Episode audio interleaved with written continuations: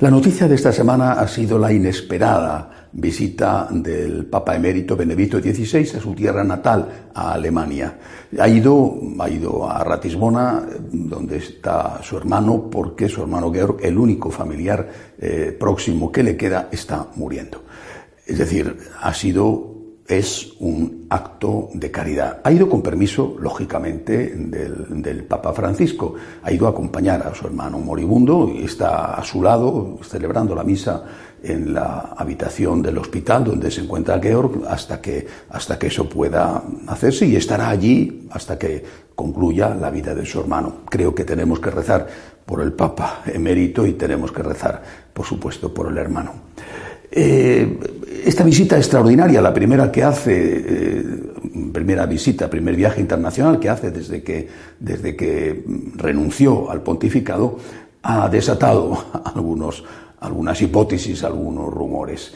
Bueno, yo creo que viendo la foto del Papa a su llegada a Alemania, lo agotado que está, lo impresionante que es esa fotografía no creo que esté el Papa Benedicto para muchas batallas. No sé si será capaz de organizar la maltrecha oposición al sínodo de los obispos. En cualquier caso, es una semana compleja porque es también, esta semana se ha sabido que la Asociación eh, de Mujeres Católicas Alemanas, que cuenta con, medio millón de miembros, de participantes, a través de sus dirigentes, ha reclamado abiertamente el acceso al sacerdocio y al episcopado. Vamos, que quieren ser papisas. Pero lo bueno de los alemanes, y en este caso se ha cumplido, es que dicen claramente lo que buscan, no se andan con subterfugios, dicen que quieren ser sacerdotisas, y me imagino que papisas, que es lo más, que quieren ser sacerdotisas y obispas para tener el poder, quieren llegar al poder, lo dicen así claramente, el poder.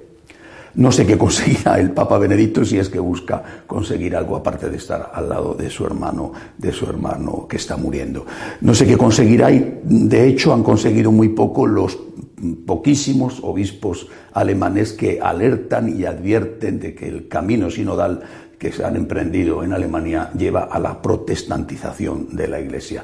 Y si, si todos estos que parecen que están empeñadísimos en, en, destruir lo poco que queda de la verdadera Iglesia católica en Alemania, si todos estos fueran capaces de dialogar o de escuchar algo, repito, a los obispos alemanes que son, que quieren seguir siendo fieles a la tradición, no les escuchan, uno de ellos ha dejado ya la participación en las asambleas eh, sinodales, si fueran capaces de escuchar algo, yo les aconsejaría que leyeran una novela, que leyeran eh, ese libro que escribió Graham Greene en 1940, eh, después de visitar el estado mexicano de Tabasco, El poder y la gloria. Es un libro conocido, seguramente dicen muchos que es el mejor libro de Graham Greene, y cuenta la historia de un sacerdote alcohólico y seguramente algo más que alcohólico, que sin embargo arriesga su vida y pierde su vida por cumplir su misión sacerdotal, estando al lado, también como el Papa Benedicto, condiciones totalmente distintas, al lado de un moribundo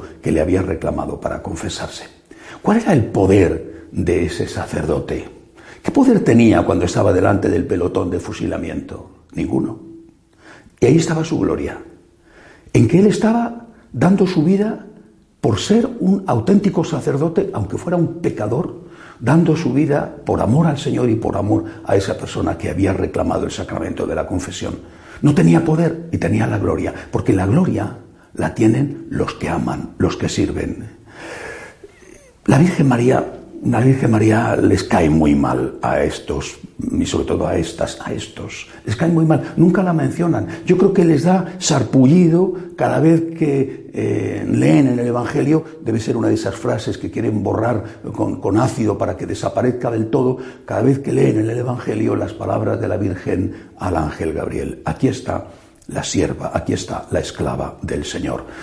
Eso de esclavo, eso de siervo va completamente en contra de la búsqueda del poder.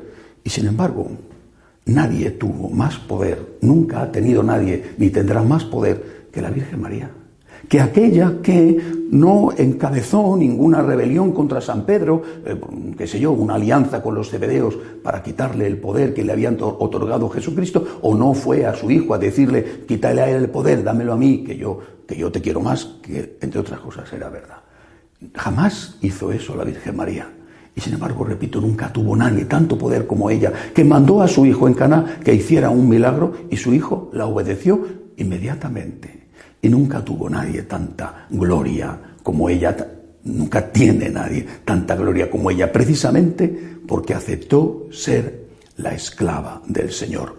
El poder y la gloria del sacerdote de la novela de Graham Greene, el poder y la gloria de María es el poder y la gloria que todos nosotros tenemos que aspirar. Todos tenemos, todos laicos, sacerdotes, tenemos que aspirar a este modelo, el modelo de servir. Porque el ejemplo que nos da nuestro Señor en la última cena, después de haber instituido el sacerdocio, o en ese contexto, ese ponerse de rodillas delante de los apóstoles para lavarles los pies y decirles claramente, si queréis ser como yo, tenéis que hacer lo que yo, lavar los pies, servir, ser cada uno de nosotros el esclavo, la esclava del Señor. Ese es nuestro poder sacerdotal y esa es también nuestra gloria. Buscar el poder para mandar.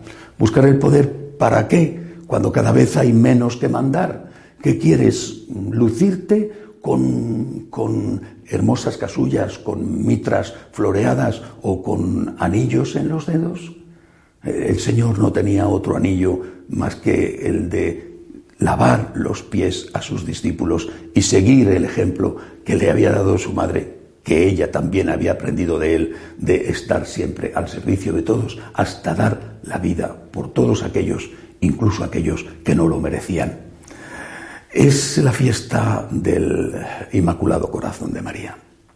Que el Sagrado Corazón de Jesús, el Inmaculado Corazón de María, consigan el milagro de que estos que buscan el poder en la Iglesia se den cuenta de que el servicio es el verdadero poder, que nadie tiene más poder que el que ama y el que da la vida por sus amigos, que los sagrados corazones inflamados de amor nos lleven a todos a ponernos de rodillas delante de los que sufren, porque en ellos está Cristo, y a no buscar otro poder y otra gloria más que amar al Señor como le amó la Virgen amar al Señor con todo nuestro corazón.